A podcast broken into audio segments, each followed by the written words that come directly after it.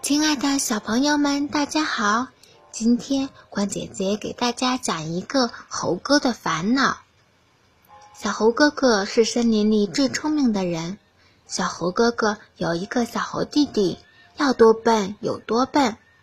小猴哥哥常为笨头呆脑的弟弟叹气：“哎呦，弟弟呀，弟弟，你什么时候才能变聪明点呢？”森林中的小动物遇到什么难题，都来找小猴哥哥解决。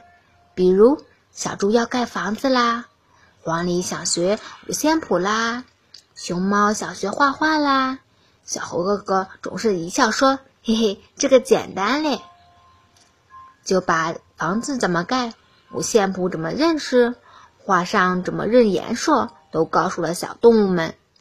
小猪便专心学习盖房子，黄鹂也每天早起练歌喉，熊猫也每天都去野外画画。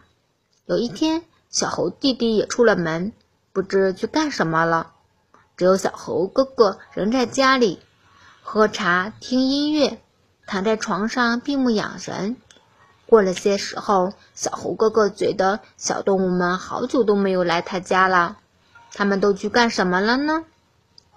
后来，小猴哥哥拿起新出的晚报，才发现，原来小猪已经变成了建筑师，黄鹂成了红歌星，熊猫也成了画家，就连他的笨头呆脑的小猴弟弟也开起了诊所，当起了医生。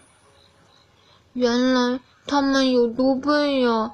可现在都成了名人，我呢？我这么聪明，却什么也没干成，这到底是为什么呢？